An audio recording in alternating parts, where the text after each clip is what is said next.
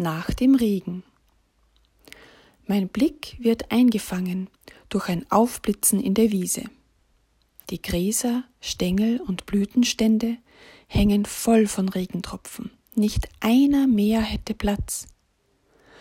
Die Blütendolde der wilden Karotte hängt schwer über, dicht begrenzt von leuchtenden Wassertropfen. Vielleicht ist ja in Wirklichkeit ein kostbares Krönchen der Wiesenelfen. Ein Krönchen, das nur genau jetzt in der durch die Regenwolken blitzenden Abendsonne und nur von der richtigen Stelle aus gesehen seine ganze Pracht entfaltet und wohl jeden Diamanten an schlichter Schönheit überstrahlt.